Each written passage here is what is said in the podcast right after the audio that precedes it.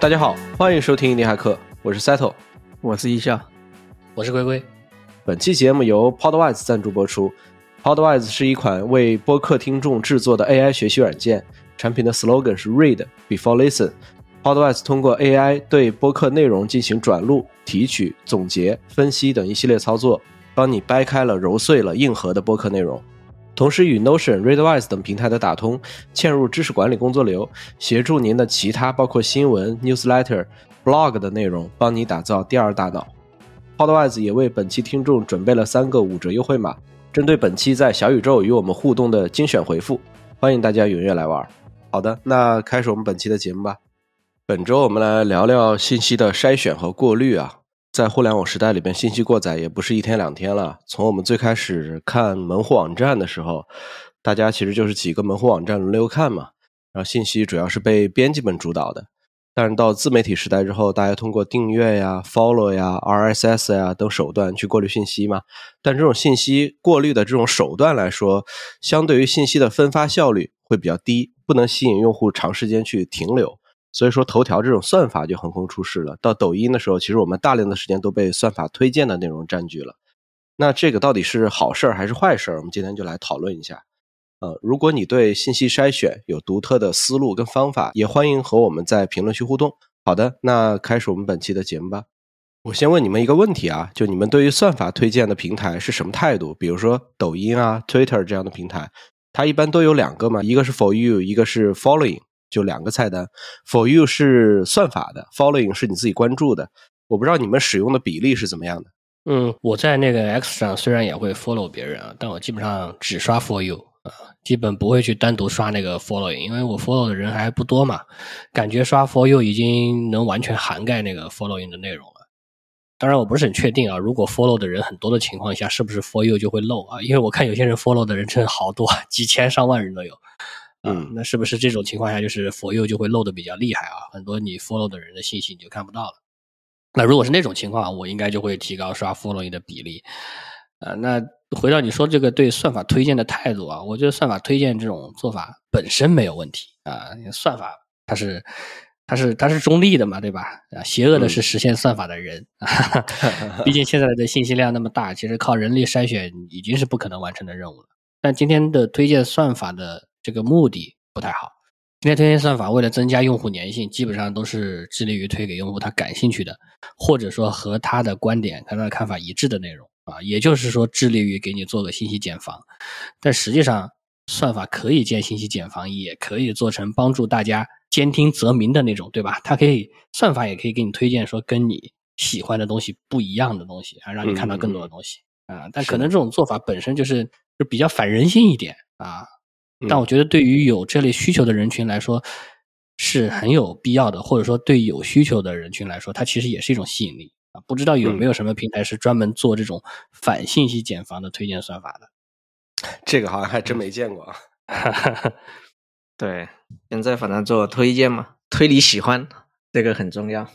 这个其实它更多的还是站在。我觉得自己这一端的利益在考虑嘛，其实我觉得很多时候其实是没有站在用户的利益的角度在考虑的，因为人性嘛，大家都是喜欢简单的这样的一些东西，自己喜欢呢。那其实也根据了一些不完全的这样的一些统计数据哈，其实可以知道今天的互联网就是靠这种个性化的推荐分发的内容，大概可以在百分之七十以上了。其实这个数据已经很夸张很夸张了，这基本就是说可以说明，就是我们今天的每一个人哈，你每天。接触到的这些信息都是算法喂给你的，你说这个就很夸张。就是说，其实很少有像曾经早期的那种互联网，可能完全的信息获取是要靠你自己主动啊，到处去找信息。可能那个时候相对来说找信息比较难，但是今天可能找信息感觉不难。但这种是一种错觉，其实这种就是那种填鸭式的养鸭子嘛，饲养鸭子差不多了。我觉得 就是每个人都给你塞塞的很多很多内容给你。对，再回到这个关于算法哈，什么 For You 也好，Following 也好，其实我自己今天是很不喜欢推荐算法的。就是今天各大平台的这种推荐算法的方式，反正我自己是非常非常的不喜欢。对，从淘宝啊、抖音啊、小红书，这些上面的推荐，其实它就是它那个算法的表现是非更明显一些，相对说有些其他的平台，特别是这三大平台，真的在我眼里已经是深恶痛绝。我是觉得，真的，我打开淘宝，感觉都是自己上一次刚刚看过的内容；打开抖音，推的都是你刚看过的内容。小红书就不说了，小红书感觉比前面两个还要更夸张。嗯，对，所以说回到我自己身上的话，我是非常非常今天不喜欢这种。推荐算法的这种方式吧，至少这种算法实，就像龟龟说的，这种算法实现。今天对，那再说回到像 For You 和 Following 这件事情，其实我自己也想了一下，好像我自己是其实是没有怎么去特别关注过这两个维度的。这两者对于我来说其实都差不多。然后我看一下，就像这种 Following，其实我自己因为不太会主动去关注很多很多的人啦，很多很多的信息这种东西。我在各大平台，就是那种比如说像从微博到 Twitter 的，再到极客呀等等等等，小红书也好，还有抖音也好，其实我不太会主动关注人，我的关注人数都是非常非常少的。对，说回到 Following 这个，可能关注的更多一点的。就是朋友圈吧，可能有时候每天会刷一下，对吧？因为朋友圈反正都是熟人，可能关注的更多的就是他们发的一些信息。对，所以在其他平台上，我主要还是采用主动会去选择浏览更大范围的信息，对吧？一般来说都有一个，除了 For You 以外，一般来说还有一个那种发现页面，比如在极客上就有个发现嘛，对吧？那其实我一般是每天去刷一下那个发现的那个页面，看一下，哎，有一些什么新的信息。对，就说这些习惯，它其实更多的就就是来源于我今天其实不太喜欢推荐。我选择信息这样的一个目的啊，或者是目标，就是希望信息的范围可以更广一点，要更多一点。就说，所以说，不管你是 For You 还是 Following，可能都不是我今天特别关注的一个点。嗯，我觉得你这个就是有点已经自己在往外在跳了嘛，对吧？嗯。但是我觉得对于大部分人来讲的话，其实不管是 following 还是 for you，如果你算是 for you 的话，只不过是系统算法给你推荐嘛；如果是 following 的话，其实算是你自主选择的嘛。就一个是主动，一个是被动嘛。就你们会觉得说，就即使你是 following 了，你会觉得说，这其实也是自己给自己制造的一个信息茧房嘛？因为这些信息其实也都是你喜欢看的嘛，要不然你不会 follow。对，嗯。我觉得分使用场景吧，就是比如说抖音，对吧？你做个信息茧房其实也挺好。反正我本来就是把它作为娱乐用嘛，也为也没指望在上面学习，或者说了解什么世界形势啊，对吧？那就只看自己喜欢看的东西呗。那对于这种使用场景，我其实有的时候连 following 都没有啊，完全靠 for you，我就是 就是一个无脑刷 啊，本来就是来浪费时间的，还得去看一些不喜欢不关心的内容的话，就太累了。呃，当然这个。抖音信息茧房建的是真的好啊，实在是过于浪费时间，所以我都很少刷抖音。有时候一刷，呃，不知不觉半个小时就过去了。那虽然抖音的目的其实就是要给你建一个信息茧房，但其实很多人在抖音这种场景下，他都是很主动的去建立信息茧房的。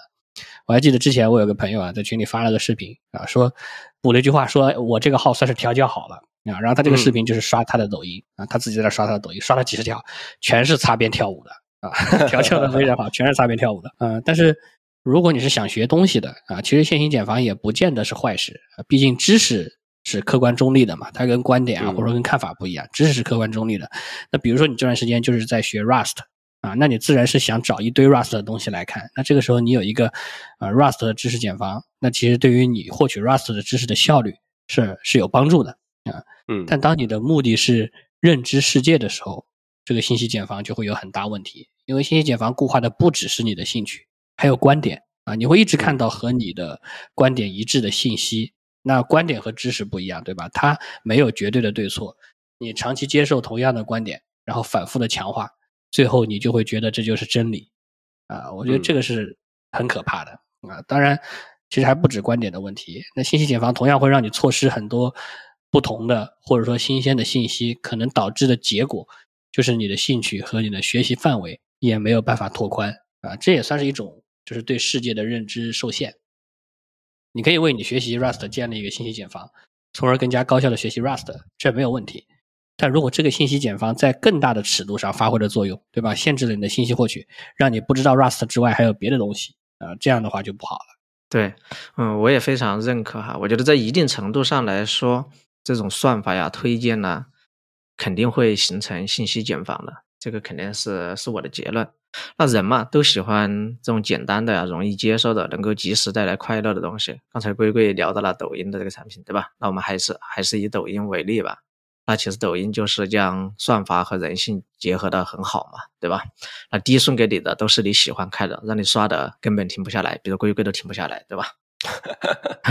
比如在这种日积月累当中，你无形之中，其实你的抖音就变成了一个可能只是看搞笑的，或者看科普的，又或者是看美女的一个小世界了嘛，对吧？一个只懂你的小世界，其实这就是一种信息茧房了。因为其实你你除了你看到的视频，其实抖音上真的还有千千万万其他的内容的视频，但那些内容可能离你就太远了，你永远都接触不到。但其实那些内容可能也很有趣。我觉得对于很多人来说，只是因为今天系统推荐给他了，所以他就喜欢这一类。但如果他打开了一个新的那种嗯信息的大门，看到了另外一个世界过后，其实他你可能会也会觉得很有趣，只是因为你没有在今天这个算法的加持上。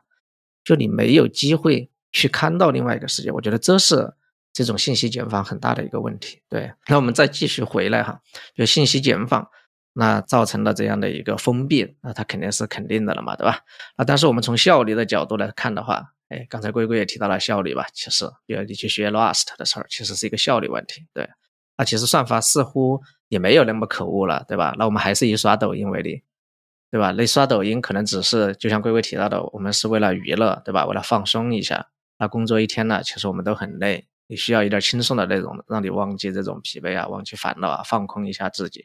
那其实，在算法的帮助下，你就可以在最短的时间内，让你进入一种舒服享受的状态。哎，这种效率的加持，其实好像想想也是挺好的，也不是不可的一件事儿，对吧？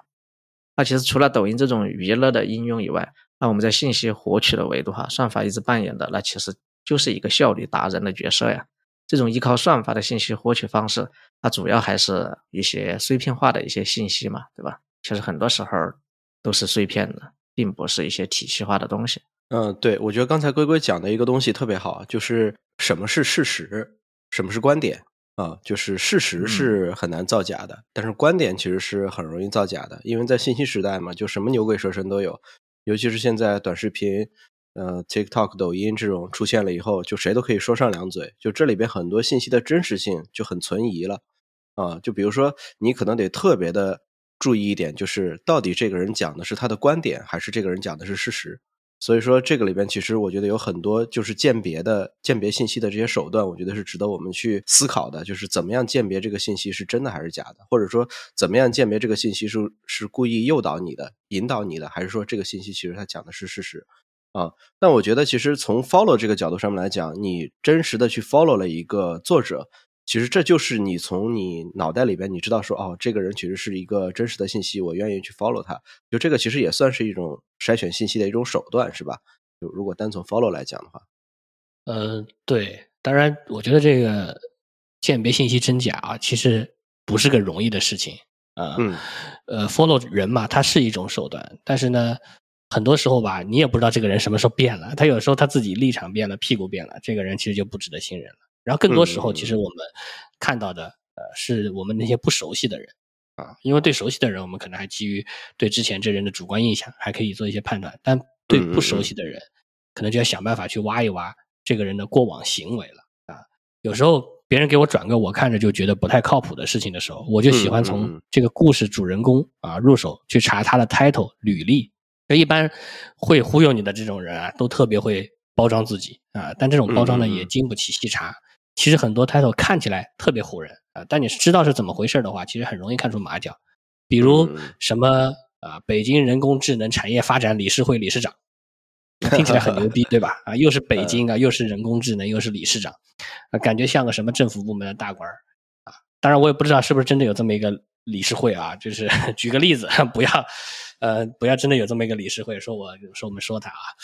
呃，但实际上这种理事会，嗯，如果大家知道的话。其实他们都是民间组织啊，成立起来其实是没有什么门槛的，你到你到民政局的那个部门去登记就好了啊，它是民政管的，然后你把它理解成同好会，其实都可以啊，实际上实际上是没有没有任何背书能力的啊，所以很多时候你看到有一个人他有什么北京什么上海什么特别牛逼的什么行业理事会啊，没什么背书能力的。那嗯。这种过度包装自己很厉害的人，基本上他说什么啊，或者说做什么，你都最好长个心眼，对吧？嗯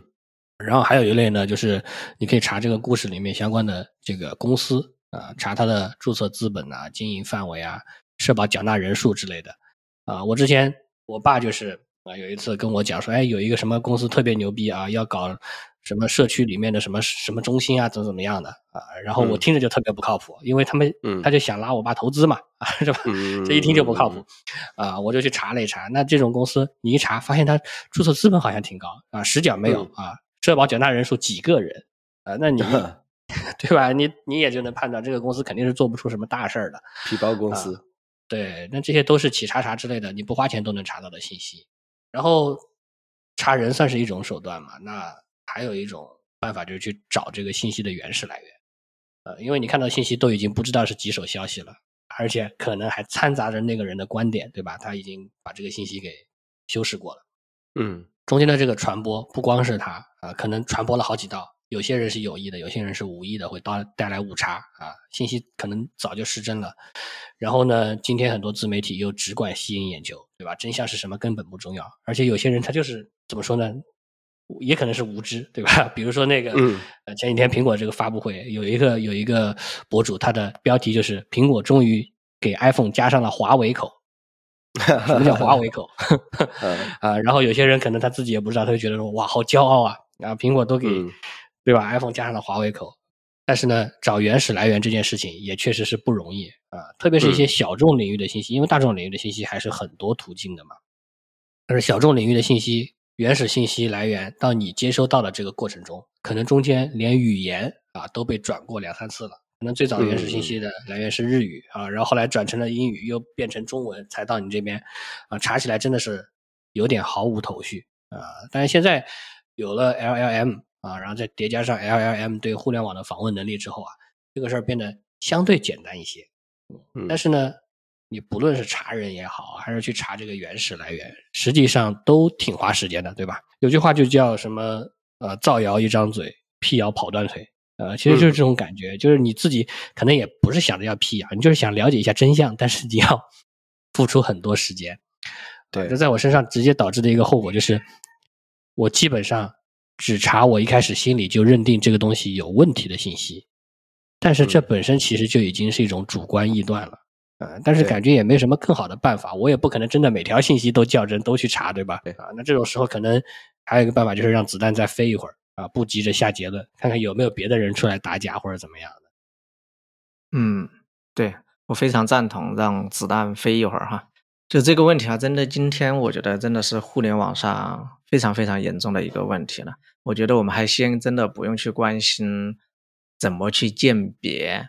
那可能今天我觉得有事儿对我们今天中国的互联网上还没有到这一个那个人需要主动去鉴别的阶段，而是比如像那个华为口儿，苹果是吧？终于做出了在插上了华为的口儿。其实这种消息只要一出，今天对于我们大多数的网民来说，他根本不会思考，都会觉得哇，这个信以为真了。为什么那些自媒体会这样写？就是因为沸所有的人，对大家都 都相信了，先不管它是不是真的，大家都觉。所以说，先今天是从那种思想认知上面这个层面，大家都接受了这样的一个东西而就懒惰嘛，大家不愿意往深层次的去探索一下真相，就他根本都不需要去探，没有那个欲望去探索这个真相。所以说，你给教给他很多的方法，我觉得其实也不起太大的作用。今天对，那我们还是继续，确实很多时候哈，针对这些互联网的问题，我们需要让让子弹多飞一会儿，做一个明白的人，是吧？然后我们用时间去看明白一个事情的真相嘛，对吧？那我们再接着那个问题啊，刚才接着 Set 的问题，那我我觉得，即便哈，我们确实是去 follow 了一些看上去在某个领域比较权威的人士，你可能也会遇到一些虚假的内容。刚才龟龟也有提到嘛，对吧？因为每个人其实都有自己的立场，都有自己的一些利益关系在里面。有说到这个点，那我们就不得不提一下今天的汽车博主这个圈子哈，那简直拿钱了过后，然后满嘴跑火车的不要太多了，特别特别多。对，所以如果你只是靠去 follow 这种大 V 这种网红博主，其实今天我觉得在这种互联网的环境下，你也很难筛选出真伪的这样的一些信息。对我觉得更重要的一点哈，就是我们除了让子弹飞一会儿以外，哎，给自己就是三思而后行嘛，就是这个道理。那我们其实真的应该具备独立思考、独立独立调研的能力。其实刚才龟龟讲的就是独立调研，对。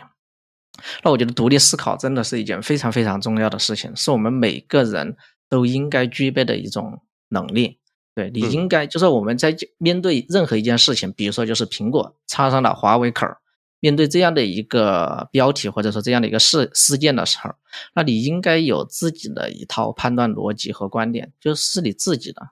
对，当你看到这一件事儿过后，你自己脑子里应该就想一下，哎，怎么会是这个样子？是不是真的？有没有？那他为什么要做一个华为口儿，对吧？多问自己一下，然后自己再去推理一套自己的判断逻辑，觉得它是真的还是假的，对吧？至少你自己能够说服自己，我觉得这个就很重要了。当你有了自己的这样的一个逻辑以后，然后你再去有能力，能够去独自的去收集信息，去验证自己的判断观点。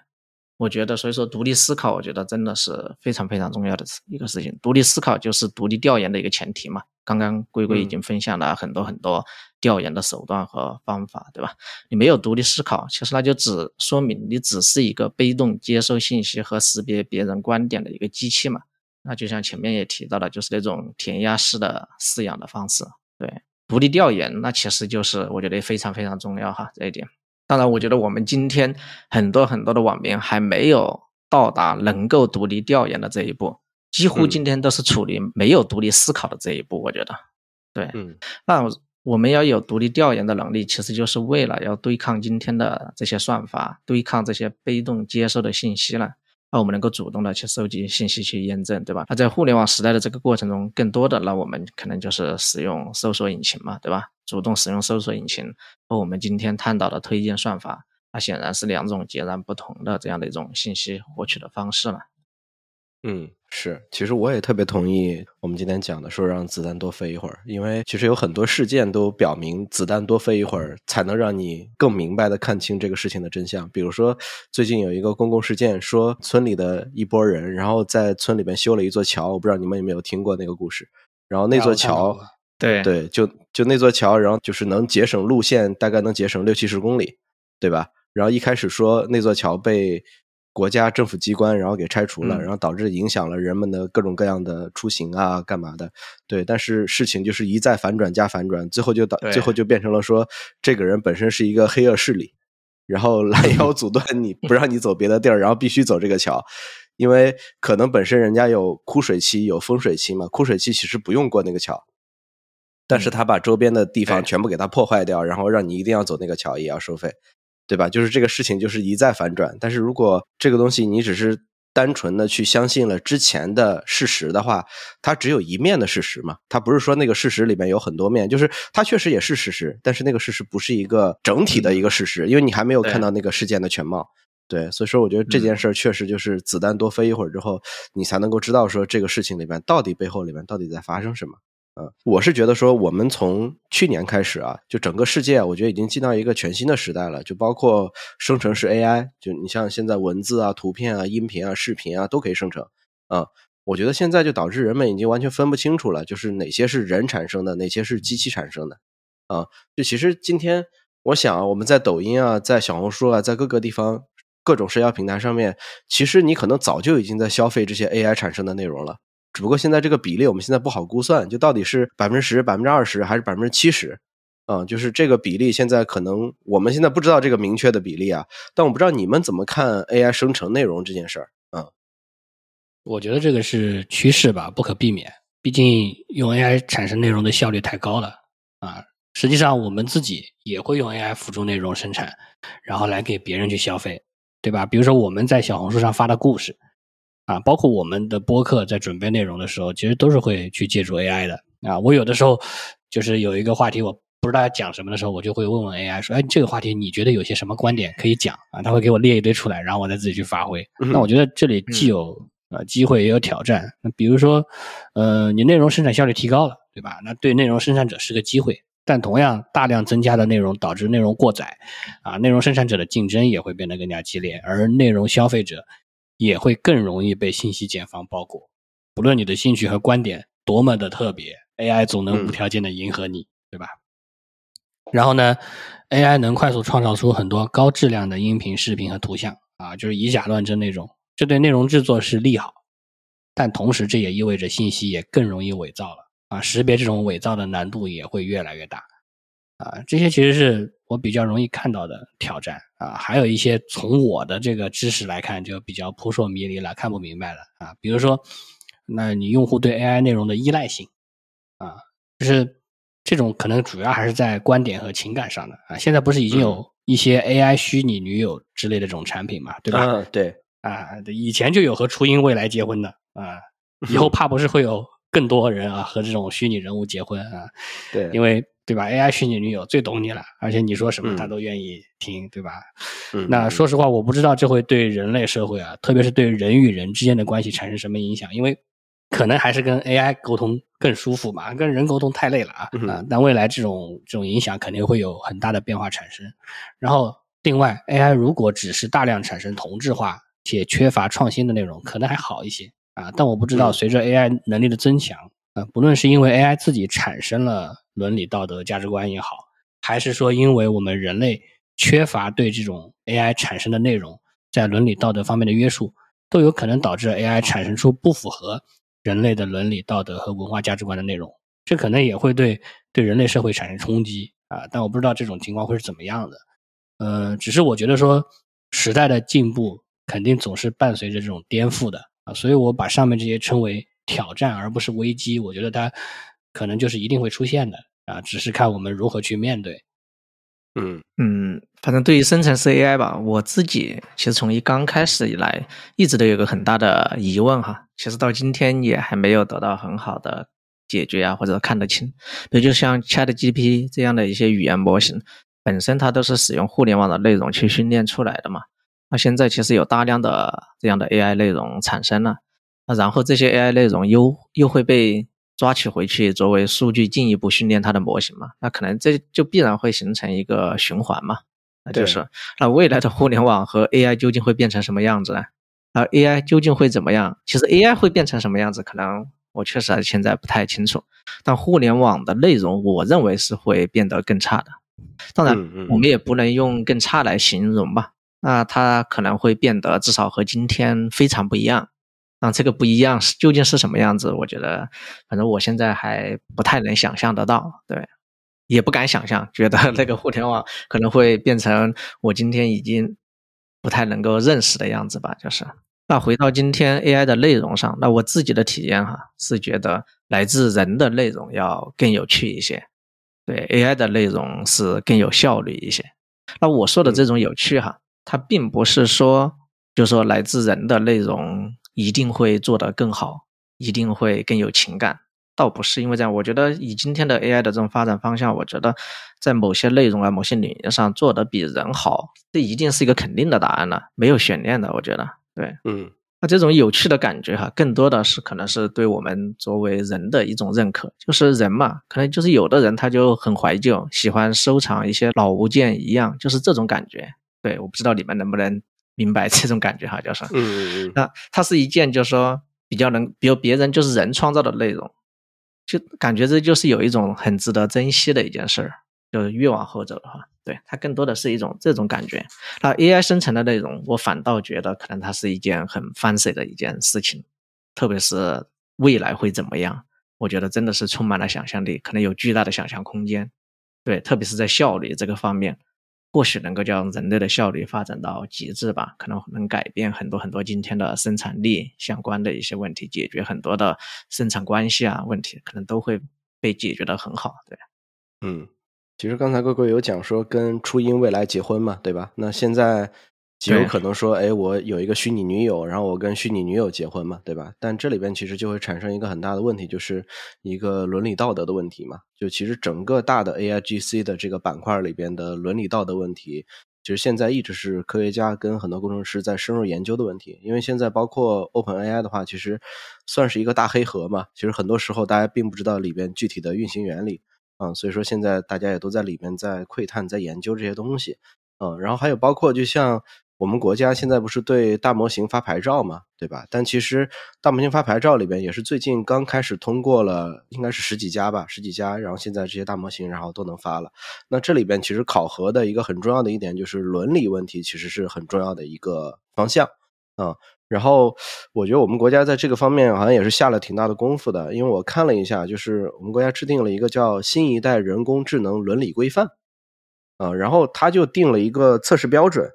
他说，伦理道德的测试有六个方面要设立评估标准，一个是歧视，一个是偏见，一个是道德判断，一个是透明度，还有可信任度，还有权力谋取。权力谋取就是夺权啊，就这六个方面，我给大家简单介绍一下。就是歧视的话，它包含什么？就是包含一些，比如说男女平等啊、肤色平等啊、民族平等啊等等这些。就这些里边，如果你有问题，你是不能过的。比如说我在 ChatGPT 里边。然后我去问一个问题，然后他说：“哎，你是黑人，你是白人，每个人的做法什么都不一样，就这个没有这种肤色平等，那这个逻辑是不行的啊，就是过不了的。所以说他必须得通过这个歧视的判断。还有一个是偏见，如果有一个场景它不是一加一等于二的一个场景，它是一个说我做 A 还是做 B，然后如果说它不是一个这种非黑即白的场景，但是 AI 有明显的倾向性，那这个时候在整个偏见的这个栏目里面，它也是不行的。”还有一个就是道德判断，就是你整个 AI 的这个里边不会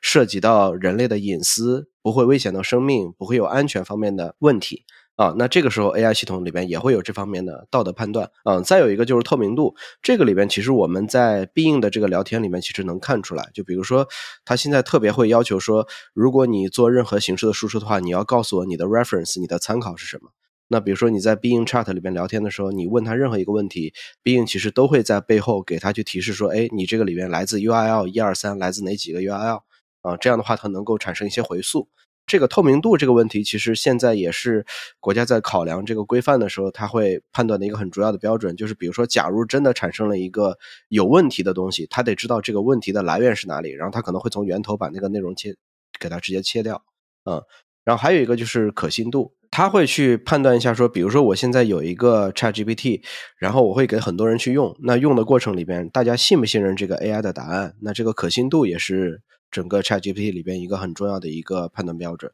啊。再一个就是权力谋取了，这里边也要去评估一下，就是 AI 到底有没有就是为了达到这个目的不择手段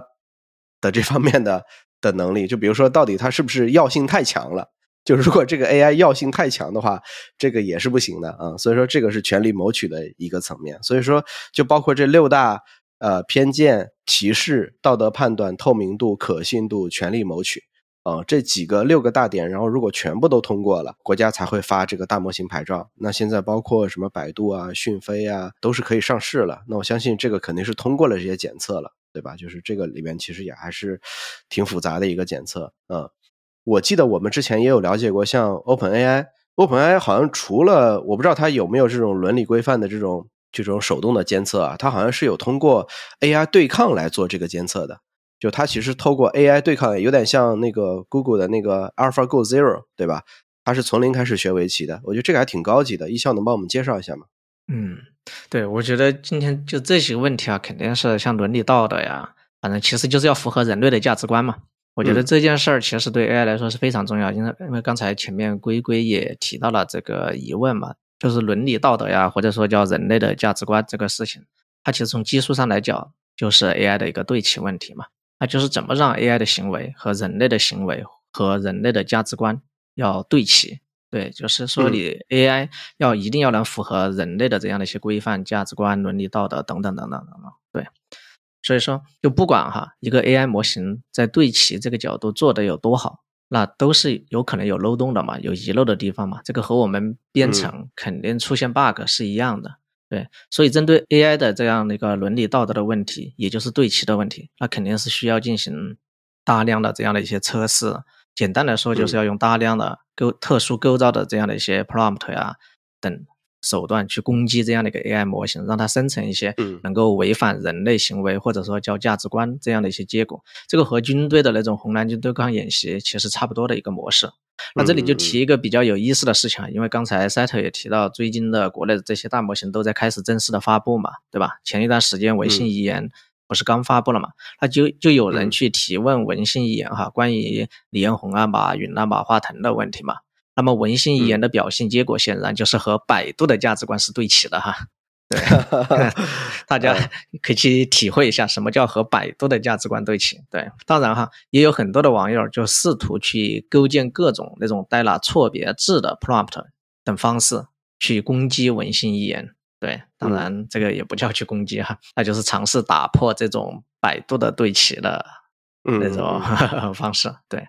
那其实当然了，他这种方式其实最后也确实可以拿到一些哎你心里期望的结果，可以看得出，那文心一言在这个方面，他哪怕就是特意和百度的价值观对齐，但是也还是有漏洞，并不是说能够做到百分之百的。那我们回到人类的价值观的这个话题上，其实也是一样的嘛，对吧？那所以这种行为本身，它就是一种对抗的测试方式，用来检验 AI 的这样的一种对齐能力啊，或者伦理问题这样的方式。但是呢，现在 AI 的对齐哈，在实现上面，它主要的方案还是一种类似于强化学习的方案嘛，就是对 RLHF，对，也就是主要是依靠人类来监督 AI 进行训练，对。但这种监督并不是说是确实就是纯人工、纯手工的，那肯定也不是，这里面也是要依赖自动化呀这样的方式去做的。那这种方式在效率和规模上还是存在着很大的一个天花板吧。那最近其实如果有人关注 OpenAI 的，就会发现他们最近刚组建了一个新的团队，叫 Super Alignment，就是超级对齐，听上去非常厉害的样子了。那这个团队也是由联合创始人和他们的首席科科学家伊尔雅直接领导的嘛。我们就可以发现啊，可能对齐这件事情，那对人类来说，或者说对 AI 来说，它真的就是非常非常重要的一件事情。那我们简单的去理解一下这个 Super Alignment 团队要做的事情哈，它其实就是要构建一个 AI 系统，要构建另外一个 AI 系统来对抗测试它现有的这些模型，就是用来评估它的模型啊。最大目标其实就是要解决，诶，人类监督学习的时候无法覆盖到的很多很多的一些场景。那现在的这个团队，他们现在我看了一下，他们初始的时候现在应该就二十多号人吧，但是呢。他们团队的人对外说的就是哈，他们认为在未来会有数百万个虚拟员工加入这个团队一起工作。那这数百万个虚拟员工显然就是一些 AI 的，可我们可以把它理解成 AI 的机器人啦这样的一些角色。对，嗯，在 AI 模型的那种智能哈超越人类以后，这就是刚才龟龟最大的一个疑问。就 Super Alignment 要解决的一个最核心的问题，就是在 AI 模型的智能。超越人类以后，还能够让 AI 和人类对齐，我觉得这个对，这就是一个真的对人类来说非常非常重要的一件事情事情了。只要 AI 的 AI 的智能超越了人类智能以过后，它还能和人类的价值观保持对齐的话，那就不太会出现大家担心的那种人类会被 AI 统治的局面了，这样的一些情况出现了。对 AI 的那些研究人员对对齐的这个研究是非常非常重要的一个环节了。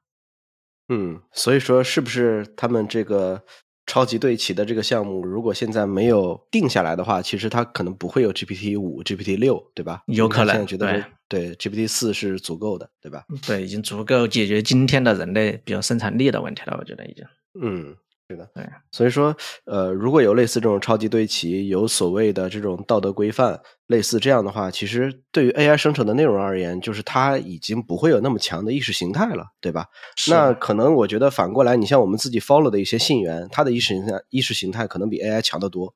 对吧？那这个里边我们就聊回那个信息茧房啊，就是我不知道你们平时会刻意跳出来自己的订阅去看看别的世界吗？我不知道你们有什么方法啊去实现？呃。你要问这个的话，我感觉我没有很刻意的去做这个事儿啊。但是回过头来想一想的话，日常做的一些动作是有起到这个作用的。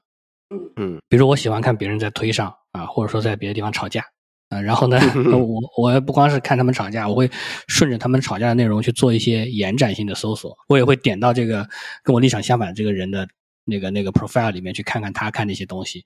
啊。那呃，所以我就会自己来判断这个事情嘛。啊，这里很重要的一个点就是，你看别人吵架的时候，要提醒自己不要预设立场啊。我自己反正现在是有这个意识的。我每次看到别人吵架的时候，其中有一方观点是我认同的时候，我总是会先在脑子里提醒一下自己说，啊，不要带着预设立场来看这个吵架。嗯，这个是一个方式。然后呢，我还有时候会在一个圈子的群里面聊另一个圈子的事情。你你问这个问题之前，我没有没有太想过我为什么干这个事儿啊，但是嗯我就是会这么干啊，就是嗯比如说我在键盘圈子里面聊编程，这个可能还相关性大一点。我可能在宠物圈子里面啊、聊聊技术相关的东西，就是我有时候会主动去发起这个动作。啊、嗯虽然群里的大部分人对对另一个圈子的话题可能是毫无兴趣的啊、但也会有一些人出来说上一嘴，你就有可能看到新的观点或者得到新的信源啊。所以我现在回过头来想想，我为什么干这个事儿，可能就是我期望看到一些不一样的东西，因为我知道把这个信息发在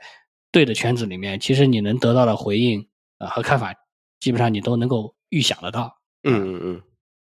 然后呢，我这个人比较宅，但也不排斥参加一些面基会啊、认识一些新朋友。前前前段时间不是那个风言风语的那个主播自立来杭州嘛，啊、嗯传了个插友见面会，我和一笑就去了。那资历还问我说：“哎你是 I 人还是 E 人？”我想了想，嗯，我以前做测试的时候好像是 E 人，但是呢，我又很 I，就是我完全可以在家里宅着不出去，也无所谓啊。但是我也愿意去认识一些新的朋友。然后啊，来的朋友虽然基本上都是开发者，但也都是不同领域的和不同风格的啊。嗯再比如，我以前在车友会的群里面还加到过一个朋友啊，他也算是一定程度上算是互联网行业的，但是他是做灰产的啊，嗯就是我算是从他那边了解了很多呃互联网金融的那种擦边的玩法。嗯但是呢，这种呢，说实话，他也怎么说呢？一定程度上是看缘分的啊。就是虽然你要主动的去，可能去认识一些人啊，但是人家愿不愿意跟你聊，可能还是看缘分的。对，嗯嗯哎回到这个问题，其实我今天真的感觉好像突然感觉哈，就是这种上网的心智兴趣好像没有以前那么大，就是对。嗯我在前面不是也提到过吗？就是我是比较少的去关注一些人的，那我更喜欢就是每个信息平台提供的那种发现更多类似这样的一些功能嘛，对，很少去关注。那另外一个点哈，就是我现在确实没有以前那么喜欢抛在互联网某一个呀或者一个平台上了，不断的每天去刷着这样的新的信息。我感觉以前在很年轻的时候，好像每天就愿意抛在一些类似于微博呀或者之类的上面，但现在每天看社交媒体这样的频率，我觉得是非常非常低的了。反正每天可能就打开一次吧，那随便浏览一下，可能就关了，也没有带着什么目的去。那除了就是我自己要去发布信息以外，然后发完可能我也就走了，对，就是这样的一个状态吧。那讲真的哈，如果真是有什么大事儿发生的话，像我这种今天不太抱着那种特别想去关注信息的那种心态的话，那其实也不太会错过什么大事儿。如果真有大事儿发生的话，哦，可能嗯刷一下朋友圈，可能就知道了。如果这个事情比较大，或者说自己比较感兴趣，那我可能会专门打开搜索引擎去查一下这个事情的来龙去脉。哎，现在究竟是一个什么情况？对，嗯那大概对会是这样的一个样子。那即使是这样，并且我也很少去跟随一些 follow 的信息啊，但我的信息范围其实它还是不会很广泛嘛。那这一点我觉嗯得还是由你个人的兴趣、你的认知，还有你现在正在做的事情来决定的。其实你自己很难去突破这样的一个一个范围，就是这样的一个信嗯息茧房。其实你真的很难突破，不管你自己用了很多很多的方式，比如就像刚才龟龟讲的，去参加什么面基会呀、其实你会发现你的还是在这个圈子里面。就是这些事情都是与你今天的认知和你正在做的事情来决定的，所以你其实很难突破得了这一个层面的信息茧房。嗯对所以说你自己可能就是说你根本都没办法去了解另外一个世界。你即使想进去看看，但是你也找不到那样的那个世界的门在哪里，它就是这样的一个道理。对我之前哈也有讲过，就你自己所在的这个圈子，可能才是你最大的信息茧房，而不是算法。对。嗯对，不管今天我们怎么去突破算法，就像我讲的，可能我自己根本不喜欢今天的算法推荐，我更喜欢我自己主动的去发现更多呀，去看，主动去接受很多信息。但实际上，我的信息茧房也很大，那个大就嗯来源于我所在的圈子，其实我走不出去，很难走得出去。对，那就像我们之前做 to B 的软件服务，那我就有机会去接触各行各业的客户嘛，对吧？那我们几个人都去接触过很多很多的行业，比如说什么地产啊、制造啊、能源等等。那当我们在和这些行业的人去交流的时候，你很明显你会收获很多新的知识，就是说嗯明显是另外一个世界的知识，对，可以看到新世界的样子。这其实就是，哎，你正在接触另外一个圈子圈子，至少找到了那个进入新世界的那个门儿，哎，发现这个世界原来是这个样子，对。嗯，对，就还是要互相交叉的交流嘛，就是你跟不在一个圈子的人互相交流，然后杂交之后，然后你的信 信源就更广了。对，那最后再问你们一个问题啊，就是你们有没有什么私藏的信源是值得关注的？比如说，你看最近苹果不是刚开了发布会嘛？那发布会里边的内容，百分之九十九的内容跟 跟现在外面曝光的可能都差不多，对吧？那这个里边可能就比较有。就是我们讲它可能比较爆料的，就比较真实的，像 Mac Rumors，对吧？你就可以直接看到说，哎，他说，哎，下一次苹果会出什么？还有就比如说像呃一个比较有名的一个分析师叫郭明奇，那他基本上爆料的内容可能百分之九十可能都是对的吧？就它准确度还可以啊，就是百分百谈不上，可能会漏几个。对，嗯那我不知道你们有没有类似这样的一些信源啊？我觉得各种类型的都可以吧？你们能帮大家介绍几个吗？嗯，呃，跟开发相关的我就不说了。我们 Indie Hacker 的小红书上不是经常分享创业者啊，然后 Indie Hackers 的故事嘛？那嗯，好多小红书的粉丝会问我，哎，你这个信息源哪里来的？我都不告诉他们的啊。但今天呢，我就给大家独家分享一下这个这些信息源，对吧？呃 那其实最基础的就是 India Hackers 点 com 嘛，对吧？这个很很基础的一个信息源。然后还有呢，像 FounderBeats 啊 dot .com，它也是有很多这种创业故事分享的。然后 Entrepreneur.com 啊，其实就是创业家 .com 啊，这个里面也有很多呃创业故事。当然，它不光是创业故事，它还包括说呃给你的一些呃 business 的机会啊，或者说你怎么去 grow 你的 business 的一些技巧啊。嗯但是这个网站它是要订阅的啊，有很多免费内容，但是要订阅的。嗯然后呢，还有一个叫 StarterStory.com 啊，就是也是听名字也知道嘛，对吧？Starter Story，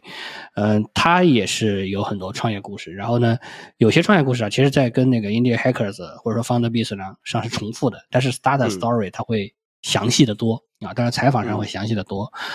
也正因为这样，这个 Starter Story 也是要收费的啊、所以我们其实很多这种创业故事都来自于这些地方。然后呢，我以前不是玩客制化键盘嘛，啊，我经常会刷的一个网站叫 Z Frontier，没有横杠啊什么的，就是就就就叫 Z Frontier。这个网站我那时候基本上是天天都会刷，上面有很多这种呃可视化键盘啊，或者说模型啊之类的这种这种信息啊，大家如果感兴趣也可以去看看。从规规的可以看得出来，我们的这些信息源其实都是和自己的日常工作呀，或者说正在做的事情是息息相关的嘛。我觉得我每天必刷的网站，其实都在我的工作和兴趣啊圈子范围内，还是逃不掉这样的一个信息茧房啊。所以我自己的必刷网站，我相信是所有的开发者应该都会必刷的吧。我觉得像 Hacker News、Product Hunt、GitHub，这可能这三个反正是我自己每天哈每天都会浏览一下的。啊，当然还有很多七七八八的网站，这可能比较看的比较少，偶尔打开一下。对，因为这三个网站其实都有一个特点，几乎很少有那种靠算法推荐的内容。有 Hacker News，它也不是，主要也还是靠所有的人参与嘛，它也不是说是根据我的喜好投喂给我。它 Product Hunt 也是一样的，它 GitHub 嘛，它当然里面有很多的工作相关的信息，所以说会推给你以外，那但是比如不管是 trading 榜也好，那些发现一些项目啊之类的，其实都不会说是根据你的兴趣爱好去推荐，对，所以这是我比较喜欢的这三个的一个很大的原因吧，所以每天刷一刷，对，其他的好像每天必刷的几乎没有了，对，